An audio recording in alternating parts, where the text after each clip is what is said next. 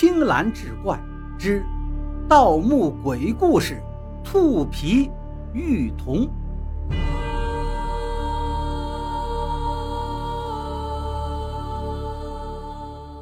墓道里面黑乎乎的，肉眼没办法看清楚，周围静得可怕，只能听到我和阿兰的喘息声。这时，两点妖冶的红色。出现在黑暗中，应该是一个人的双眼。那两点红色渐渐向我们靠近着，我下意识地退了几步，抽出腰间的匕首防备着。我看清了，是个男人，双臂微曲，两只手耷拉着，双眼血红，走路一跳一跳的，像只兔子。杜淳，我失声叫道。他可是盗墓圈里的老手，每一次倒斗都能全身而退，而且从来不会空手而归。怎么会变成这副样子了？我又打起了几分精神，看来这座墓比我想的还要诡异。一周前，阿兰找到我说，他探听到了一座肥斗，目前还无人染指。里头的宝贝绝对能够卖出让我们一辈子吃喝不愁的价钱。起初他卖关子，不告诉我里面的宝贝是什么。可我明白，他看中的是我寻龙点穴的本事。没了我，他根本不能准确的找到这座墓。原来这座墓是魏文帝曹丕之妃常夫人的墓，里头有一对兔皮的玉童。据说把这个玉童放在枕头下，必然可以怀上龙凤胎，而且生出的孩子也必是人中龙凤。据说这位常夫人本是乡野中一个普通的养兔女子，精通医术，因为相貌出众，为人仁仆。再加上曹丕是丁卯年生人，生肖为兔，有一个大臣觉得这个女子能够带来吉运。为讨好曹丕，就将这姑娘带进宫中，献给了他。我抽出腰间的手枪，刚准备扣动扳机，阿兰却拦住了我，缓缓说道：“别杀他，跟着他。这墓里阴气极重，非女子不能入。他一定是着了里面的道，变成了守墓的东西了。我们跟着他，肯定能安全地走进墓穴里。”于是，我和阿兰有样学样，跟两只兔子一样跳着进了墓穴。杜淳在前面机械地蹦跳着，我跟阿兰在后面悄悄跟着，不敢发出一点声音。跳了一会儿，我看到阿兰也抽出了手枪，对前面的杜淳来了一梭子。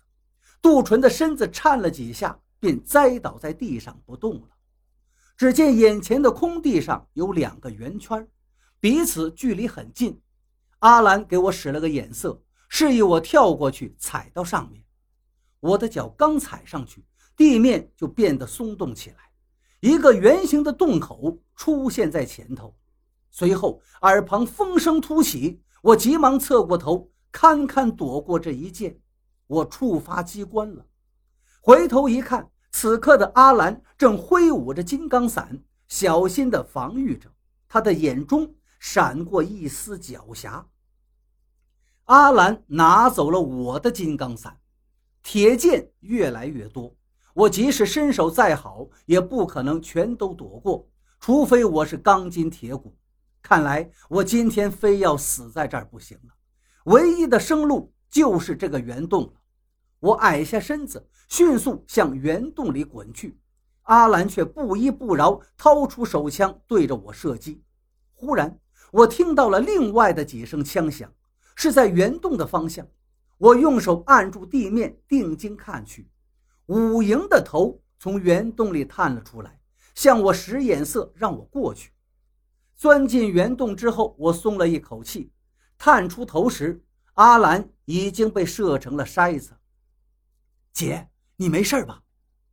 放心，没想到遇见杜淳了，不然应该拿阿兰做引路兔子的。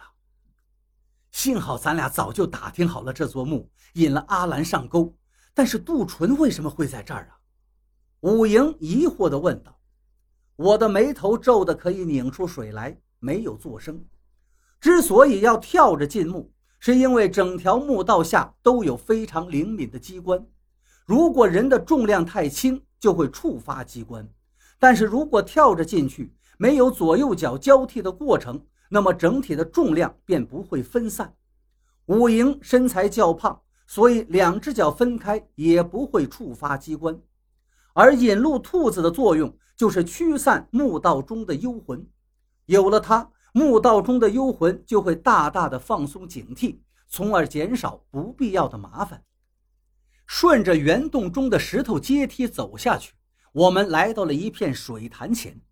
我心里有点发慌，因为水潭往往是墓穴中最危险的地方，水中会隐藏着许多我们肉眼看不到的东西，更会潜藏着致命的危险。此刻，我觉得我和武营就像两块主动走入怪物嘴里的食物一样，等待着被这片水潭给吃掉。水潭还算清澈，能看见下面并没有什么东西。中央有一个石台，石台上放了一口大锅。我们甩出钩抓，我攀到了墙壁上，一看，锅里面装满了血，而且还漂浮着几颗女人的头颅。